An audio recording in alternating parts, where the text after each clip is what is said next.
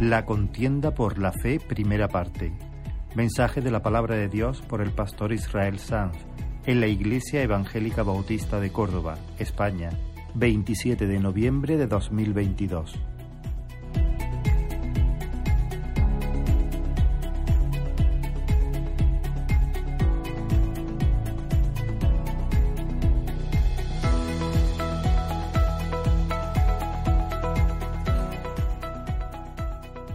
Persona de convicciones, a pesar de ser inteligente, sincera y humilde, se puede considerar muy afortunada si no se le acusa de ser fanática. Y además pertenecemos a una generación subjetivista en la que la mayoría se cree con el derecho de definir lo bueno y lo malo, lo feo y lo hermoso, lo verdadero y lo falso. Y este ambiente gelatinoso también está afectando al pueblo de Dios. Aunque algunos, en algunos oídos esto pueda sonar mal, lo digo sin, digamos, sin pedir disculpas. El cristianismo histórico es esencialmente dogmático, no arrogante, dogmático. ¿Por qué? Porque se levanta sobre la tierra de una fe revelada. Una fe revelada. Dios ha hablado. Y su verdad, con todas sus aristas, con todas sus implicaciones, es una verdad autoritativa, una verdad vinculante. Y acoger esta verdad y celebrarla y proclamarla no es una señal de orgullo, es una señal, al contrario, de verdadera humildad. Sin embargo, hermanos, nuestra cultura nos empuja a adoptar una posición de falsa tolerancia, una una posición inclusiva, no controversial, acogedora, que le dé abrigo incluso a contradicciones. Y el espíritu, este espíritu de la época está haciendo de algunas iglesias lugares amorfos, lugares, espacios con un credo a la carta, con una ética donde casi todo cabe, casi todo, si está bien explicado, dadas las circunstancias, haciendo las cosas como son, vale. Y durante las próximas semanas, hermanos, eh, he sentido el impulso del Señor, espero que sea del Señor, espero haber discernido bien esto, de sumergirnos en la carta, la epístola de Judas, el penúltimo libro de la Biblia, que está justo antes de Apocalipsis.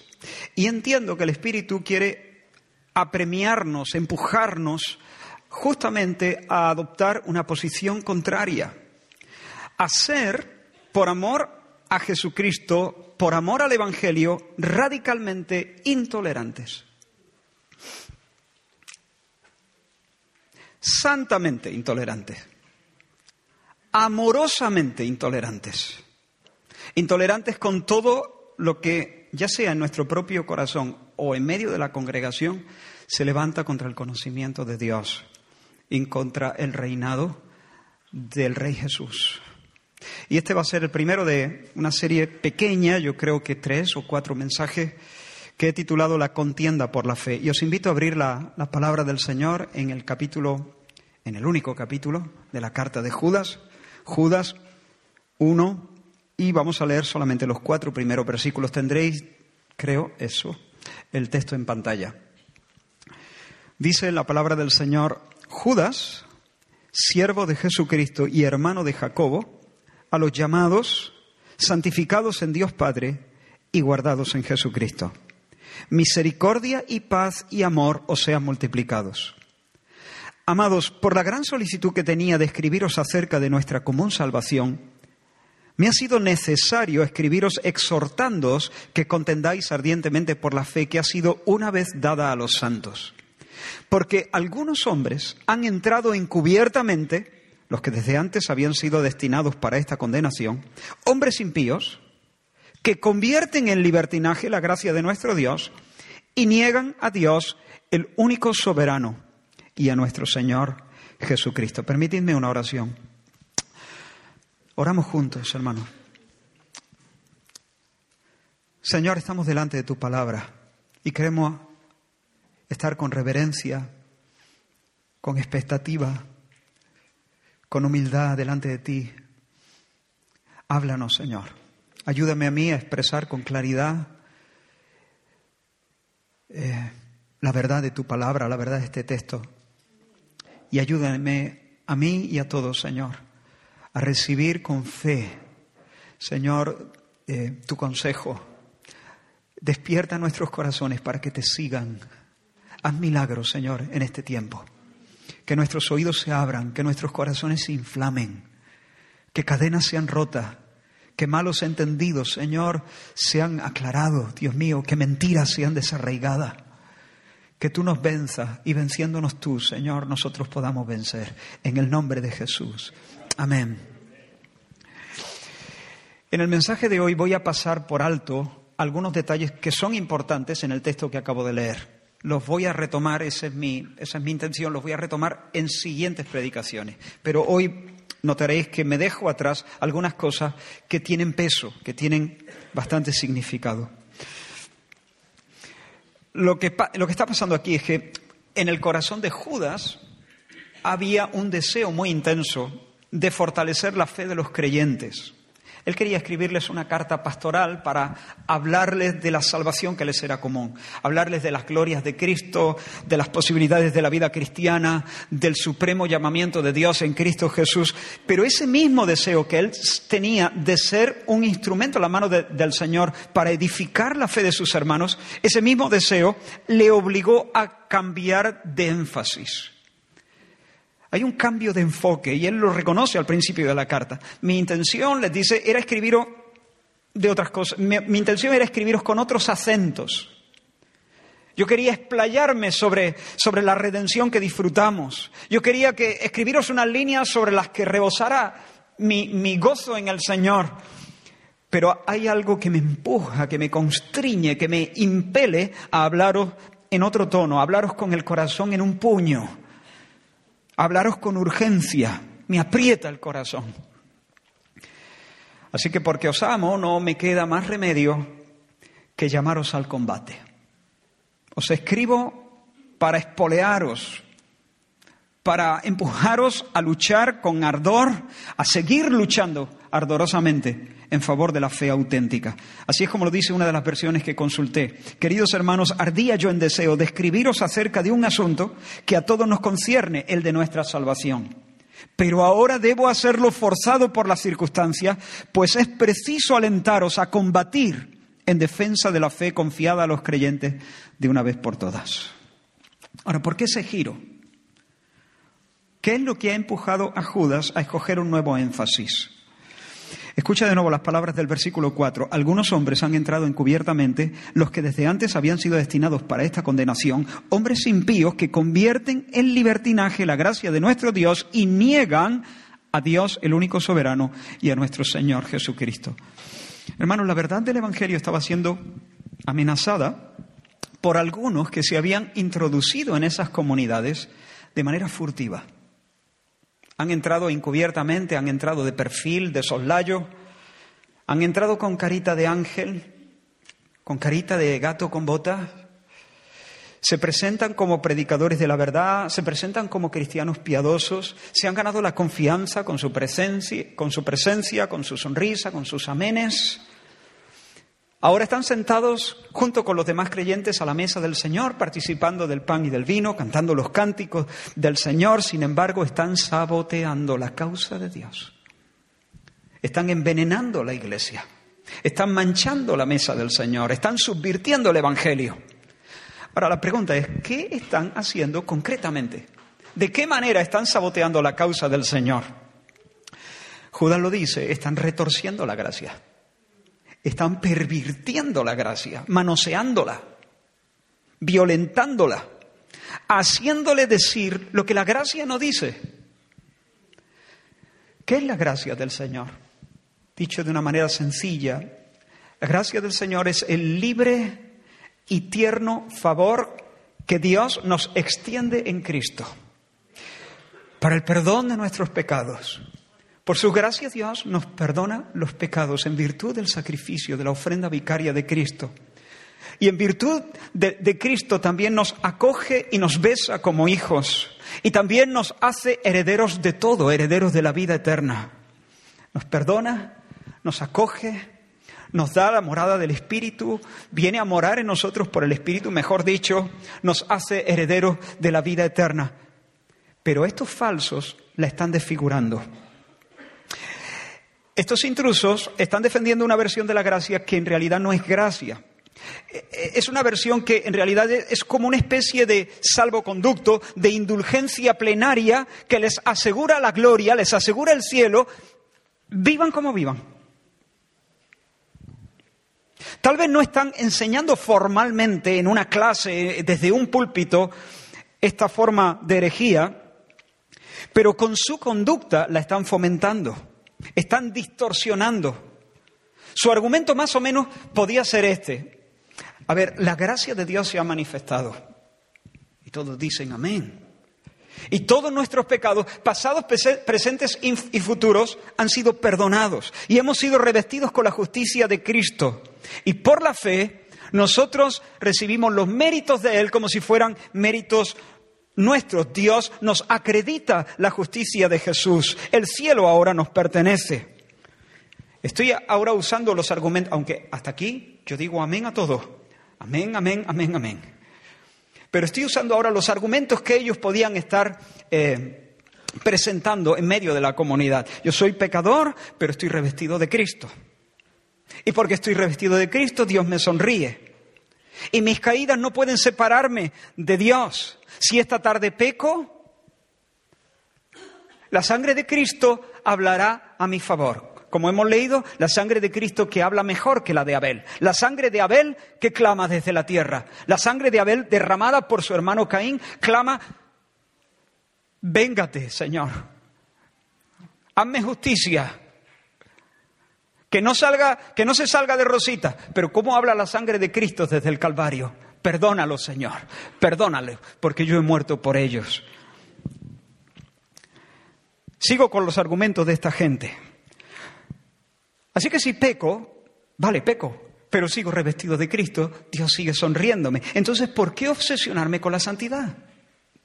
¿Por qué resistir hasta la sangre contra el pecado?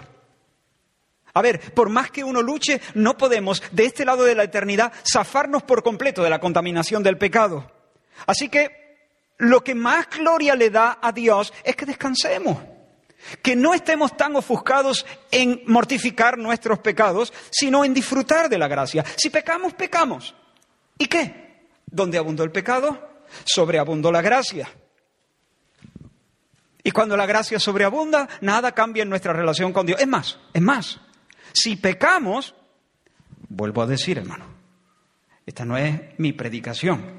Este es el argumento de ellos. No sea que nadie me haga el corte de este mensaje y ponga el hereje Israel. Si pecamos, ellos podrían estar diciendo, es más, si pecamos, nos colocamos en una situación donde piénsalo. La gracia divina tendrá la oportunidad de brillar de nuevo con todo su fulgor. Así que, ¿estás viendo pornografía? No te angusties, hermano. No te angusties. No seas tan tiquismiqui, no seas tan escrupuloso.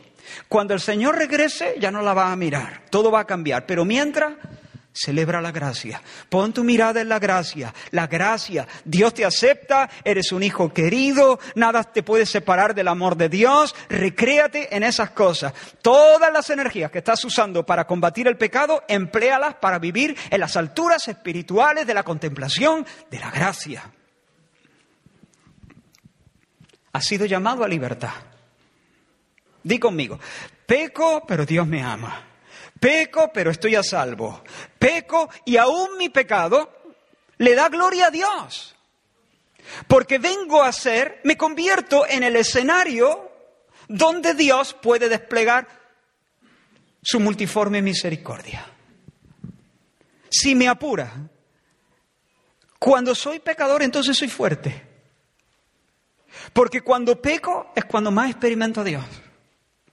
Cuando peco es cuando más conozco a Dios. ¿Quieres conocer la gracia? Déjate caer. Déjate caer para que Él te recoja. Déjate caer al fango para que puedas sentir el toque de su mano salvadora. Peca y conocerás su perdón. Peca más y lo conocerás mejor.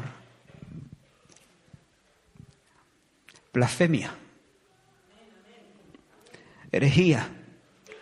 El Señor Jesús, en el Sermón de la Montaña, nos advirtió con estas palabras, guardaos de los falsos profetas, que vienen a vosotros vestidos de ovejas, pero por dentro son lobos rapaces. Y como he dicho, estos maestros entraron en la comunidad vestidos de ovejas, sin estridencias, ocultando su verdadero rostro, pero poco a poco comenzaron a esparcir esta versión diabólica de la gracia, una gracia mutilada, una gracia vejada, una gracia arrastrada por el suelo, deforme, convertida en monstruo, una gracia que en realidad ha caído en desgracia. Estos impostores estaban fomentando lo que se ha conocido históricamente como la herejía del antinomianismo, antinomianismo sin ley, literalmente, ¿no? Es la propuesta de una vida cristiana que en nombre de la gracia, porque ya estábamos bajo la gracia, ya no estamos bajo ninguna obligación moral, bajo ninguna obligación ética. La iglesia de los primeros siglos tuvo que hacer frente a esta perversión del mensaje cristiano. El apóstol Pablo, escribiendo a los romanos, dice, ¿qué pues diremos? ¿Perseveraremos en el pecado para que la gracia abunde? Ah, como la gracia es fabulosa, donde abundó el pecado, sobreabundó la gracia, sigamos pecando para que siga sobreabundando la gracia. ¿Qué pues diremos? ¿Pecaremos entonces para que el pecado, para que la gracia abunde? Y él mismo responde, de ningún modo, en ninguna manera. ¿Cómo se te ocurre decir eso? Porque los que hemos muerto al pecado, ¿cómo viviremos aún en él? Y un poco más adelante dice, que pues pecaremos porque ya no estamos bajo la ley, sino bajo la gracia. Y de nuevo, de ningún modo, en ninguna manera. Hermano, Judas se da cuenta de, del peligro. Se da cuenta que si esta, esta mentira cala en el corazón de sus hermanos, la iglesia estará herida de muerte. Y por eso escribe, escribe con celo, escribe con ardor, con vehemencia, escribe poseído por un fuego metido en sus huesos que no puede sofocar. Y les viene a decir, hermano, esa gente que se ha colado en medio de vosotros está convirtiendo la gracia en libertinaje. Está convirtiendo la gracia en desenfreno. Está convirtiendo la gracia en lascivia, disolución, en viva la vida, en vida, viva la vida. Están profanando lo más sagrado. Su versión de la, de la bondad de Dios es una versión subcristiana, demoníaca de hecho. Porque hermanos, claro que la gracia de Dios se ha manifestado. Lo dice Pablo en escribiendo a Tito, la gracia de Dios se ha manifestado. Pero sigue diciendo, sigue leyendo, la gracia de Dios se ha manifestado para salvación. La gracia de Dios se ha manifestado para salvación, no para aceptación incondicional. Eso no lo dice la Biblia en ningún sitio. El Señor no viene para prometer al pecador aceptación incondicional. Viene para salvarle de manera eficaz. Y salvarle de manera eficaz incluye no solo librarlo de la culpa del pecado y del castigo eterno, sino hacerle libre del dominio del pecado. La salvación no solo incluye librarnos de la culpa del pecado y del castigo eterno por, el pecado, sino a librarnos del dominio, del poder y de la contaminación del pecado y de la presencia, en último término, del pecado. Hermanos, Cristo se dio a sí mismo. Cristo agonizó en Getsemaní. Cristo expiró desnudo en el Gólgota para romper las cadenas del pecado para librarnos de la esclavitud a nuestras pasiones desordenadas, para arrancar nuestros corazones la hostilidad hacia Dios, la rebeldía hacia su ley, para hacernos mansos, para hacernos humildes bajo el liderazgo del Espíritu Santo. La gracia que solo perdona no es la gracia de la Biblia. Es una chapuza. La gracia que solamente ofrece perdón es una chapuza. Es como el trabajo de un fontanero al que llamas porque tiene una fuga de agua y viene el fontanero y lo único que hace es cortarte la llave de paso. ¿Eh? Se acabó la, la fuga. Ya, pero... ¿Pero qué? Tenías una fuga de agua, fuera, ya no tienes la fuga de agua. Hombre, ya. Pero, pero para eso no te hubiese llamado. Yo también sé cerrar la, llave de paso. Pero la, tubería sigue rota, habrá que reparar la avería. Hermano, Dios no es un chapuza. Dios no simplemente entra en nuestras vidas para cerrar la llave de paso. La gracia, además de perdón, es poder. Por su gracia el Señor nos perdona, claro que sí. Por su gracia el Señor pone a nuestra cuenta, como hemos dicho, la justicia de Cristo. Por su gracia Dios nos regala la gloria, pero por su gracia Dios también nos, nos da una nueva mente. Por su gracia el Señor escribe en nuestros corazones su ley. Llena nuestros corazones de nuevos afectos. Por su gracia el Señor nos conduce hacia la santidad. No se nos salva por ser, por ser bueno, pero se nos salva para hacerlo. No se nos salva por ser bueno, pero se nos salva para que seamos buenos, para hacernos buenos. Por eso, como alguien ha dicho, la lógica bíblica no es, puesto que la gracia de Dios se ha manifestado, podemos pecar impunemente, sino, puesto que la gracia de Dios se ha manifestado, estamos sin excusa si no vivimos vidas santas. La gracia de Dios se ha manifestado.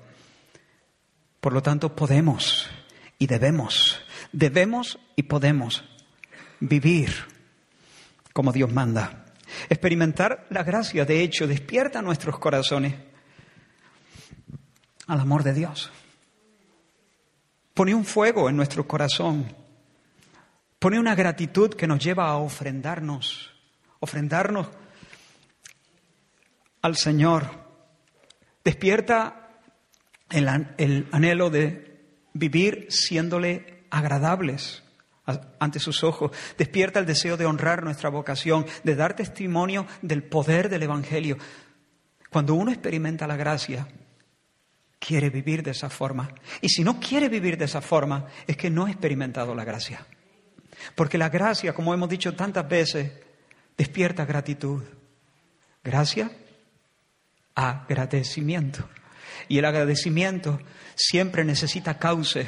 El que está agradecido busca campo, busca campo para donarse, para entregarse, para darse a aquel que le ha favorecido.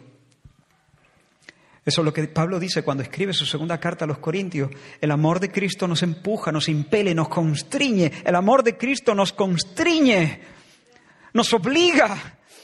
Eh, y, sigue diciendo, pensando esto, que si uno murió por todos, luego todos murieron y por todos murió, para que los que viven ya no vivan para sí, sino para aquel que murió y resucitó por ellos. Así trabaja. Cuando uno comprende el amor de Cristo, entonces se pone en pie pensando esto, murió por mí, yo viviré para Él.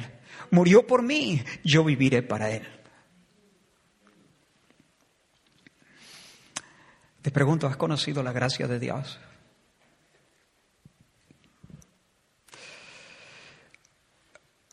Judas nos ofrece una radiografía de estos hombres con una sola palabra. Dice, son hombres impíos, impíos. Hombres impíos que convierten en libertinaje la gracia de nuestro Dios, impíos. El viernes pasado decíamos que la piedad es la actitud correcta del hombre hacia Dios. Es una virtud que ambienta todo el, santuario interior de la persona. Es un acorde con tres notas. ¿Recordáis las notas, los que estuvisteis aquí el viernes? Un alto concepto de Dios, un sentido de la presencia de Dios y una conciencia de nuestra obligación hacia Dios. En esta santa mezcla de tres notas, donde la persona sabe que Dios es, que Dios está y que Dios merece. Dios es, Dios está, Dios merece. Cuando esta mezcla está en el corazón, se instala en el interior un temblor admirado, una alegre reverencia, una confianza sincera, una sumisión devota, una sumisión filial que se traduce en una vida meticulosa, en una vida corandeo, en una vida delante de Dios, ante la mirada de Dios. Bueno, pues la impiedad que es lo que define a estas personas, es justo lo contrario. La, impiedad es una actitud antagónica hacia Dios. La impiedad es una falta de consideración hacia la majestad de Dios, hacia su dignidad. Es un desdén hacia los derechos de Dios y la palabra de Dios. La impiedad es una condición de rivalidad que se alimenta del deseo de suplantar a Dios, de quitarle la gloria, de eliminarle, de asesinarle incluso. Lo que hay detrás de todas las maniobras de estos falsos maestros que se han introducido en la comunidad cristiana, lo que hay en verdad en el corazón de estos charlatanes, de esa hipergracia espiritualoide, es impiedad, falta de respeto a Dios, falta de verdadera devoción. Su corazón no está inclinado delante de Dios, su corazón permanece en una rebelión, en una hostilidad hacia Dios. No aman a Dios, no aman la santidad. En realidad lo que aman es su barriga, sus vicios, sus canitas al aire, sus chanchullos, sus disoluciones, sus guateques. Pero a Dios no, a Dios no lo aman. No tiemblan de gozo y de respeto ante su palabra la dejan caer a tierra. Y viviendo de ese modo, dice eh, Judas, niegan a Dios, el único soberano, y a nuestro Señor Jesucristo. La mayoría de las versiones lo dicen así, reniegan de Jesucristo, nuestro único dueño y Señor. Reniegan de Jesucristo, nuestro único dueño y Señor. Piensa en esto, mientras están predicando a Cristo y están hablando de la gracia, gracia, gracia, gracia a Jesucristo, lo están traicionando. Lo nombran con sus labios, pero con sus vidas de hecho lo están negando. Como dice Pablo en su carta a Tito, profesan conocer a Dios, pero con sus hechos lo niegan. ¿Te has dado cuenta cómo Judas se presenta en esta carta? Dice Judas, siervo de Jesucristo y hermano de Jacobo. Lo normal hubiera sido identificarse como siervo de Jesucristo e hijo de fulanito. Sin embargo, Judas se presenta como el hermano de Jacobo. Esto se debe a que Jacobo debía ser un líder muy prominente en la, en la comunidad cristiana y conocido por todos. Ahora, en el Nuevo Testamento se mencionan seis personas que llevan el nombre de Judas. Pero solamente hay un Judas que tiene un hermano llamado Jacobo, que por cierto es uno de los líderes prominentes de la iglesia, conocido por todos. ¿Quién es el escritor de nuestra carta? ¿Quién es este Judas? Por supuesto no es Judas Iscariote, tampoco es Judas el otro discípulo de Jesús. ¿Quién es este Judas que tiene un hermano famoso llamado Jacobo, que toda la comunidad lo reconoce como un líder prominente de la iglesia? El hijo de José y María, el hermano de madre de nuestro Señor Jesús. Tanto Mateo como Marcos lo mencionan, solo leo un versículo. ¿No es este el hijo del carpintero, hablando de Jesús? ¿No es este el hijo del carpintero? ¿No se llama su madre María y sus hermanos Jacobo, José, Simón y Judas? Ese Hermanos, el hombre que escribe esta carta es el hermano de Cristo. Se ha criado bajo el mismo techo, ha comido de la misma mesa, ha compartido los mismos juguetes y ha saltado en los mismos charcos, quizá. No si su madre eh, les decía que no, por lo menos Jesús no, Judas. Pero si la madre no dijo nada, pues bueno, no es pecado saltar en un charco.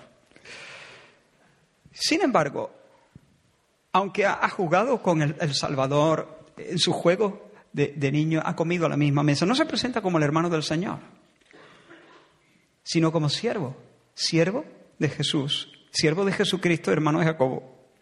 Siervo de Jesucristo, ¿por qué, no, ¿por qué no se presenta como el hermano del Señor? Oye, sería potente, ¿no?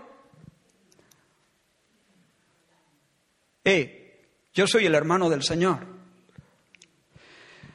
No se presenta como el hermano del Señor porque él ha entendido que la relación natural que él haya podido tener con el Salvador no cuenta de nada. Lo importante es el vínculo espiritual que él tiene ahora con él. De hecho, en una ocasión, mientras Jesús estaba enseñando, se nos dice que su madre, María, y sus hermanos vinieron para llamarle.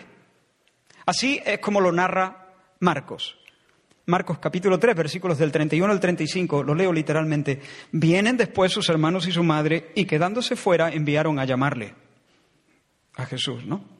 Y la gente que estaba sentada alrededor de él le dijo, tu madre y tus hermanos están afuera y te buscan. Él les respondió diciendo, ¿quién es mi madre y mis hermanos? Y mirando a los que estaban sentados alrededor de él, dijo, he ahí mi madre y mis hermanos. Porque todo aquel que hace la voluntad de Dios, ese es mi hermano y mi hermana y mi madre.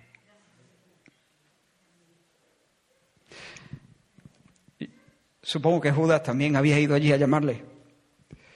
Había ido con Jacobo y con Simón y con el resto, la madre y los hermanos, para llamar a Jesús.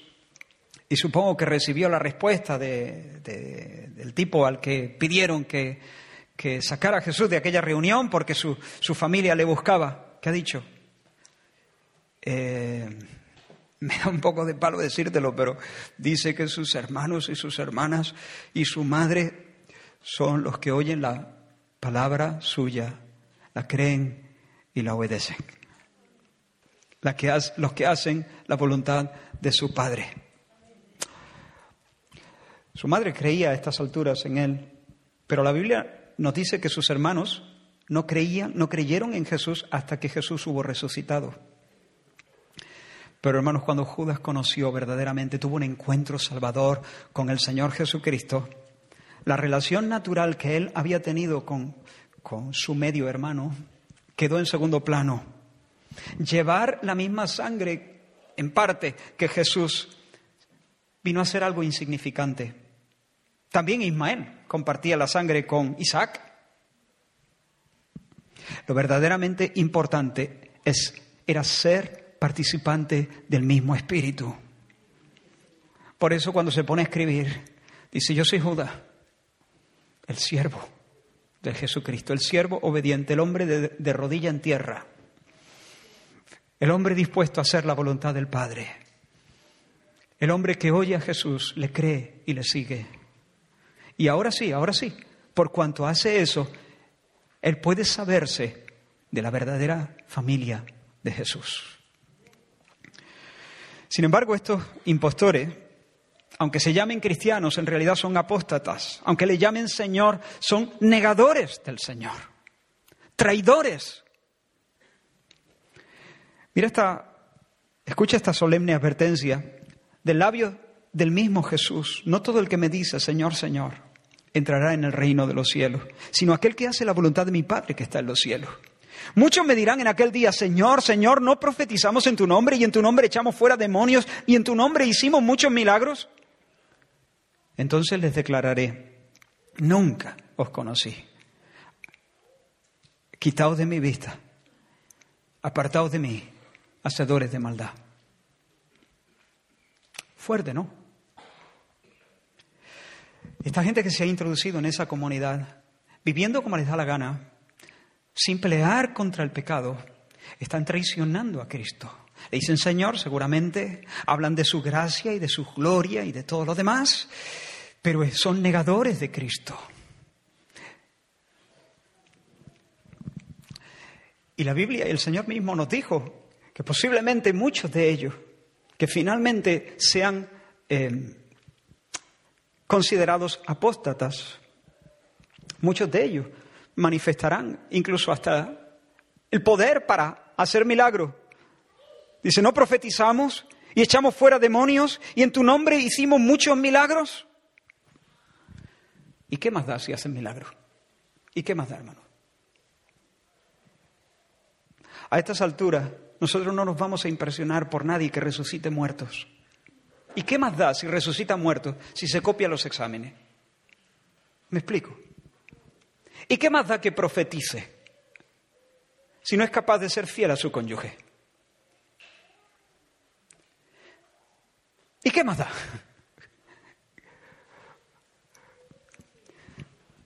Si no obedecen a sus padres, si no son fieles a sus cónyuges, si su sí no es sí, si su, no no es, no es no, no me interesa cualquier despliegue de poder o de sabiduría o de elocuencia o de conocimiento que pueda tener. No me interesa, sencillamente. Les decimos lo mismo que el Señor les dirá, quitaos de mi vista, porque yo quiero andar con los mansos, yo quiero andar con los humildes, yo quiero andar con, con aquellos que se doblegan, con aquellos que tiemblan delante de un así dice el Señor.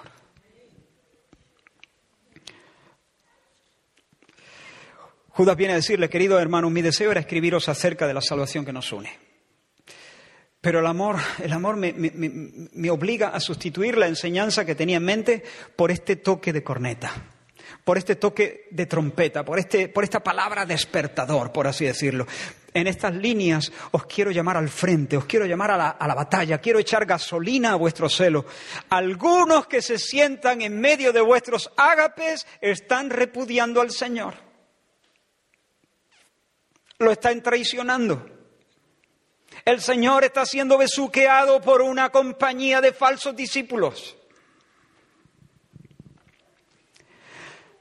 Y eso no debe sorprendernos, eso no debe sorprendernos. Judas les dice, estos son los que desde antes habían sido destinados o marcados para esta condenación. Es decir, estos ataques a la fe verdadera no toman a Dios por sorpresa. Dios ya sabía del, surgimiento de los falsos maestros. Dios ya sabía y ya había anunciado la condenación de los falsos profetas y los falsos maestros. Mucho antes de que ellos existieran, Dios ya los sabía, los conocía y los había marcado para la condenación. Las escrituras advierten, no una, sino muchas veces, que los ataques a la fe no solamente vienen de afuera, sino de adentro también. El apóstol Pablo, por ejemplo, al despedirse de los ancianos, de los pastores de la iglesia en Éfeso, cuando se reunió con ellos en las playas de Mileto, les dice, mirad por vosotros y por todo el rebaño en que el Espíritu Santo os ha puesto por obispos para apacentar la iglesia del Señor, la cual él ganó por su propia sangre. Porque yo sé, yo sé que después de mi partida entrarán en medio de vosotros lobos rapaces que no perdonarán al rebaño. Y de vosotros mismos se levantarán hombres que hablen cosas perversas para arrastrar tras sí a los discípulos. Así que hermanos, ha pasado, seguirá pasando, habrá traidores. Esto no nos debe sorprender al punto de robarnos el aliento, al punto de hundirnos. Pero por otra parte, por una parte no nos debe sorprender, pero por otra parte no nos debe dejar indiferentes. La fe dada a los santos de una vez y para siempre. La fe dada a los santos de una manera definitiva está siendo atacada y esto tiene que empujarnos sí o sí a las brechas. Ahora, cuando Judas habla de la fe dada a los santos, aquí no está hablando del ejercicio personal de confianza en Dios. No es la fe personal que yo deposito en el nombre y en la obra del Señor Jesús. Aquí cuando se habla de la fe, se está hablando al conjunto de creencias cristianas, las enseñanzas apostólicas, el cuerpo de doctrina, la doctrina de Cristo, como lo llama Juan en la segunda de sus epístolas, o todo el consejo de Dios, como lo llama Pablo. La fe entonces es ese buen depósito, las verdades reveladas, el Evangelio, vamos, el Evangelio y todas sus implicaciones. A eso se refiere eh, Judas cuando habla de la fe. Y lo que les dice a los cristianos y lo que el Espíritu Santo nos dice en esta mañana a nosotros es pelead, contended, custodiad el Evangelio, custodiad el Evangelio, no dejéis que nadie lo manosee que nadie lo manosee, que nadie lo disfrace, que nadie lo melle y le pinte un bigote. No lo deje. Salid en defensa del Cristo negado, porque está siendo negado. Salid en defensa de la verdad preciosa, porque es muy preciosa, porque es muy cara la verdad de Dios. Como David nos decía en algún momento de, su, presidencia, Dios se ha revelado. Dios nos ha dicho su nombre, algo así dijiste, ¿no? Exacto, Dios, nos ha, Dios se ha revelado, Dios nos ha dicho su nombre, Dios nos ha dado un depósito de verdad, es una verdad preciosa.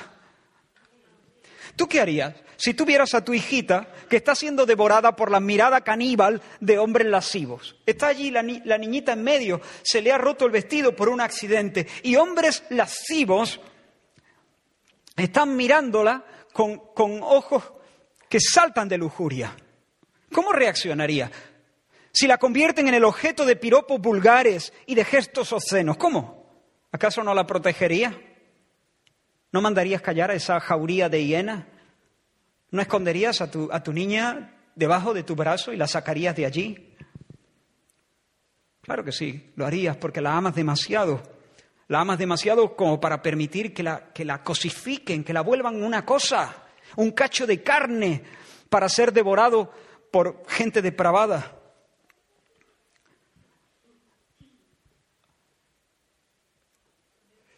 Que el Señor nos ayude a actuar de esa misma manera, con ese mismo celo, con esa misma urgencia, cuando vemos que el Evangelio está siendo manoseado, que la gracia está siendo pervertida. Si no actúo así con el Evangelio, es porque no amo el Evangelio como debo amarlo.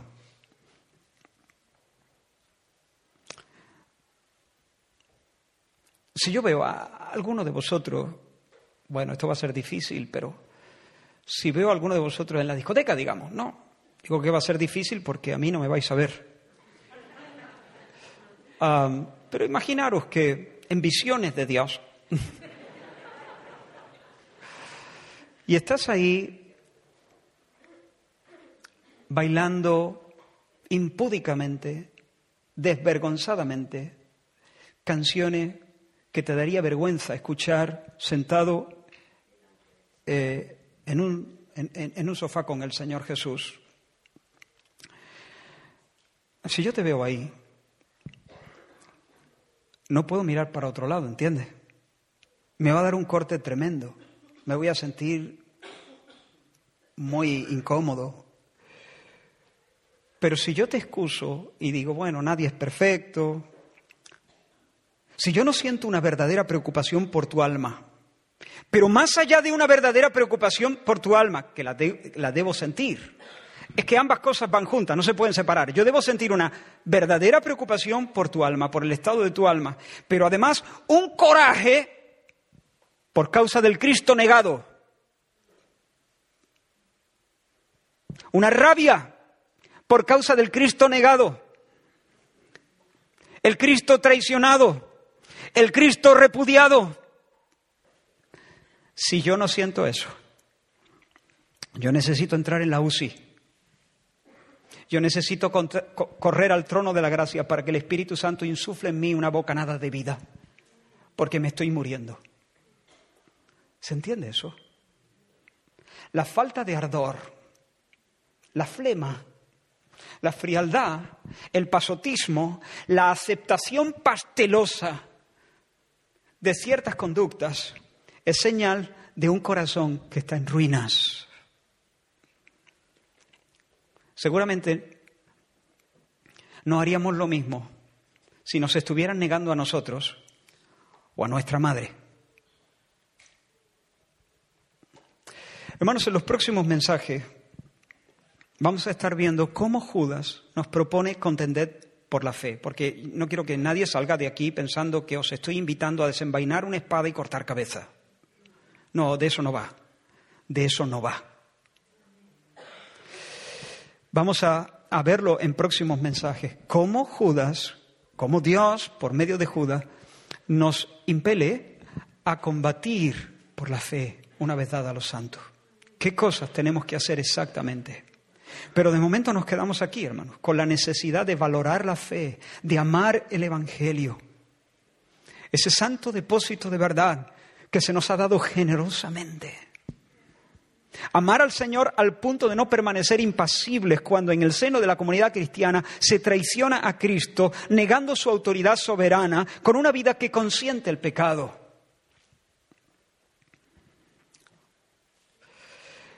Hermanos, nosotros invitamos a todos a venir. Nosotros invitamos a todos para que escuchen el Evangelio. Eh, espero que nadie malinterprete lo que voy a decir. Va a sonar muy fuerte, pero piénsalo. Piénsalo porque es tal cual. Nosotros llamamos a todos a venir, los peores, los más rotos, los más pervertidos, a todos, pero solo pueden quedarse aquellos que aunque estando rotos, teniendo muchas contradicciones a veces internas, caen y vuelven a caer y vuelven a caer. A pesar de todo, han decidido definitivamente declararle la guerra al diablo, al sistema anticristo y a sus propias pasiones pecaminosas. Y están dispuestos a batirse en duelo contra todas esas cosas hasta la muerte si fuera necesario para buscar la santidad. Si tú estás aquí y dices, mira, yo quiero ser parte de esta iglesia, la verdad es que sí, pero espero que no se metan donde no se tienen que meter. Espero que no me piden que perdone al sinvergüenza aquel que me estafó y se quedó con los ahorros de toda la vida. Pues yo te digo, tranquilo, la iglesia no se meterá donde no se, donde no se tenga que meter. Y si en algún momento se entromete en algo que no le pertenece, pues tendrá que pedir perdón. Pero sí te pedirá que perdones al pirata ese, porque eso sí nos incumbe. Eso sí nos incumbe.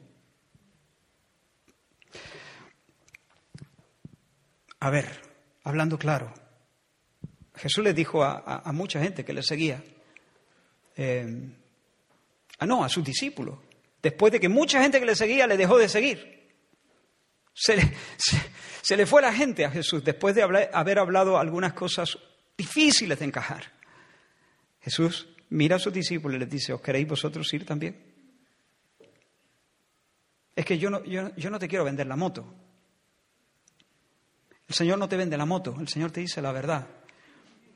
Y yo te digo en el nombre del Señor, tú verás, tú verás, tú mismo, si tú no quieres que te empujemos al amor y a las buenas obras, si tú has resuelto guardar rencor o si tú has resuelto consumar tu venganza, este me la paga, esto lo tengo yo, soy el conde de Montecristo, eh, yo voy a, a, poner las cosas en su sitio y cuando ya termine de hacer esto, entonces, muy bien, si tú tienes esa intención, entonces, pues directamente... Mm, ni me lo pregunte, ni nos lo pregunte, ni a los hermanos, ni a los pastores.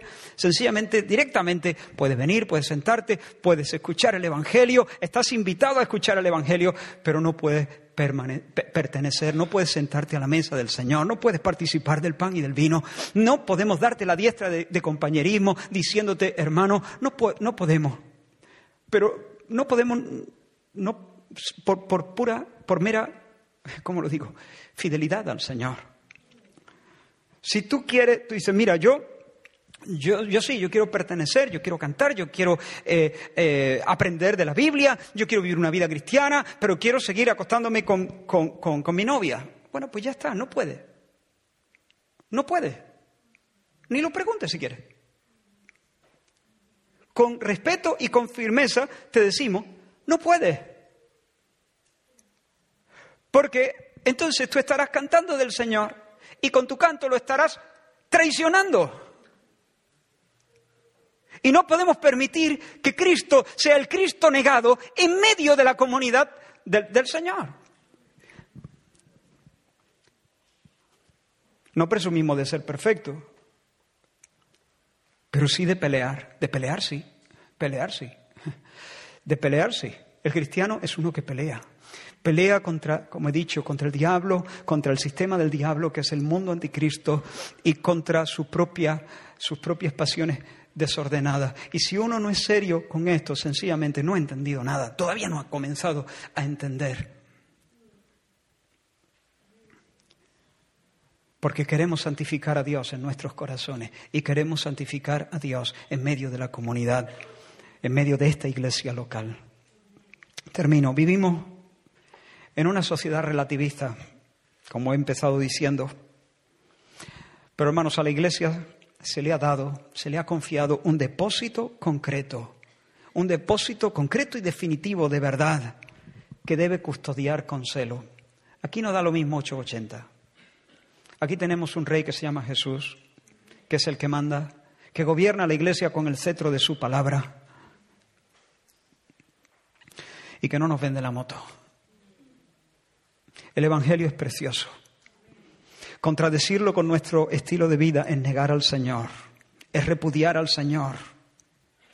Y si hacemos la vista gorda ante aquellos que apelan a la gracia para darse licencias, para darse permisos a sí mismos para pecar, eso se llama traición también.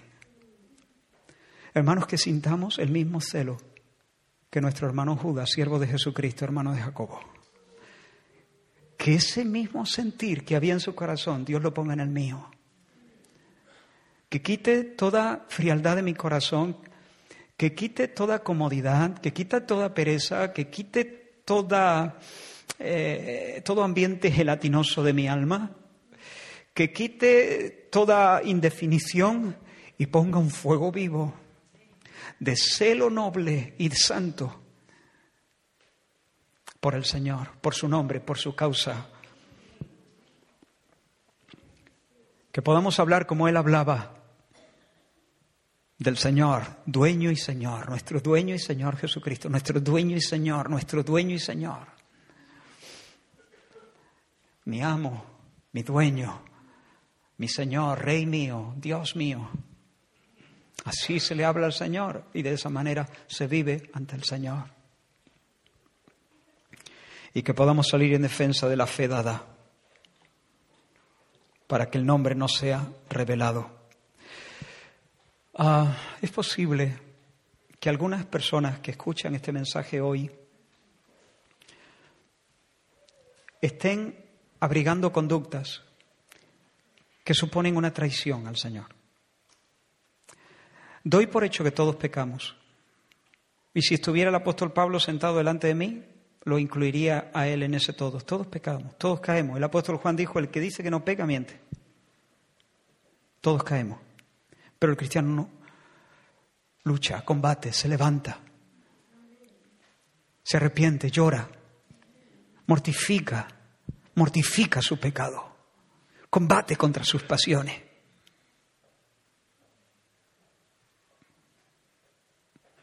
Y si está luchando contra alguna adicción, no lleva la siguiente dosis en el bolsillo. ¿Me explico? No lleva la siguiente dosis en el bolsillo. Y si llega la siguiente dosis en el bolsillo es porque no está luchando. No, hermano, yo estoy luchando.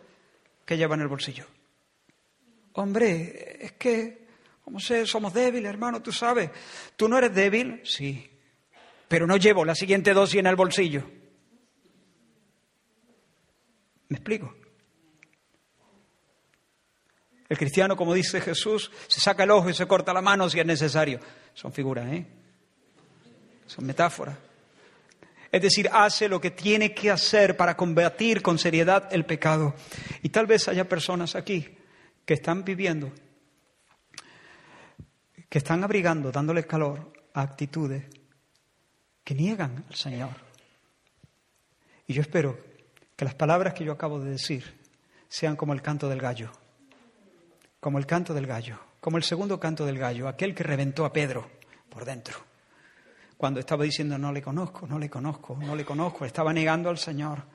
Y yo espero que tú en esta mañana escuches en mis palabras el canto del gallo, que te ponga contra la pared, que te rompa los esquemas, que te venza, que te, que te haga recordar a tu Señor no solo sus palabras de advertencia, sino su amor, su mirada amorosa, y que te haga llorar de verdadera, con verdadera compunción y te haga mover, te, te haga correr a Él en arrepentimiento.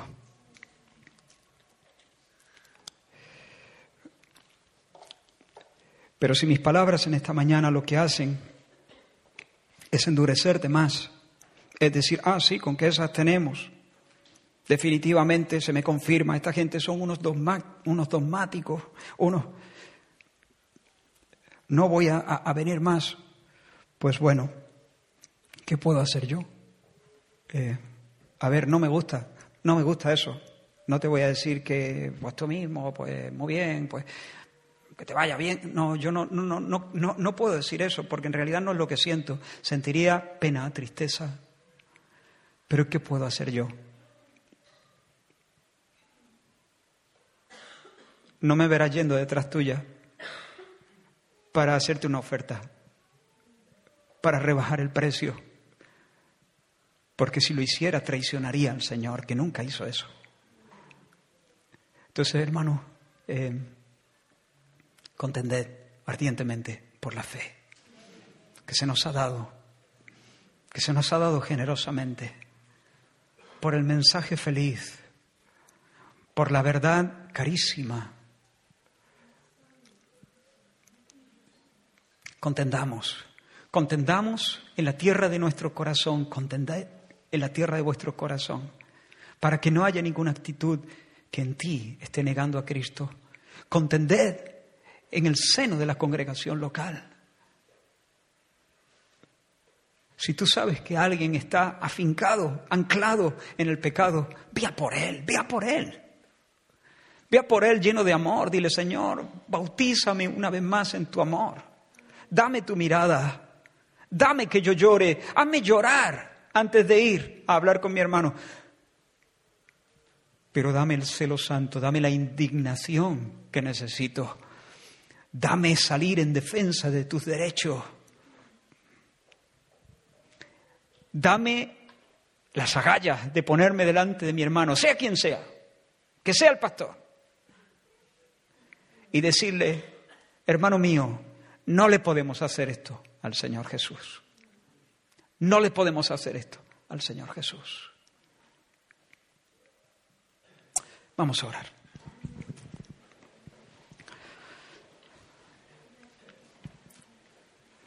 Señor, reconocemos que a veces nuestros corazones no, están en el punto, no, no tienen el celo que debieran.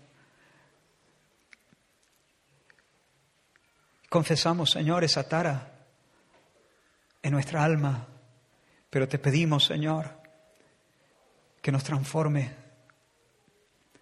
que nos haga sentir como tú sientes, que nos haga ver las cosas como tú las ves. Ah. Llénanos de tu espíritu para que en este tiempo, Señor, donde la gracia está siendo distorsionada y donde seguirá siendo distorsionada de muchas maneras, que podamos, Señor, eh, reflejar con nuestras propias vidas la belleza del Evangelio. Nosotros no queremos negarte. Nosotros queremos confesarte. Como dice tu palabra, yo te confesaré entre las naciones. Permite que esta iglesia local nos confesamos torpes, nos confesamos débiles, nos confesamos con un sinfín de, de, de, de contradicciones a veces, Señor. Pero permítenos, Señor, como iglesia local, confesarte entre las naciones, en esta ciudad con nuestro estilo de vida, con nuestras palabras, Señor, pero con nuestro estilo de vida, con nuestra manera de conducirnos en los hogares, en las aulas, en las fábricas, Señor, en la calle, en el bloque de vecinos, Señor. Ayúdanos, Señor, a confesarte. No queremos negarte, Señor. No queremos negarte. Hmm. Queremos combatir contra el pecado hasta la sangre si fuera necesario. Pero que podamos vivir escuchando tu bien hecho y no el canto del gallo. En el nombre de Jesús. Amén. Amén.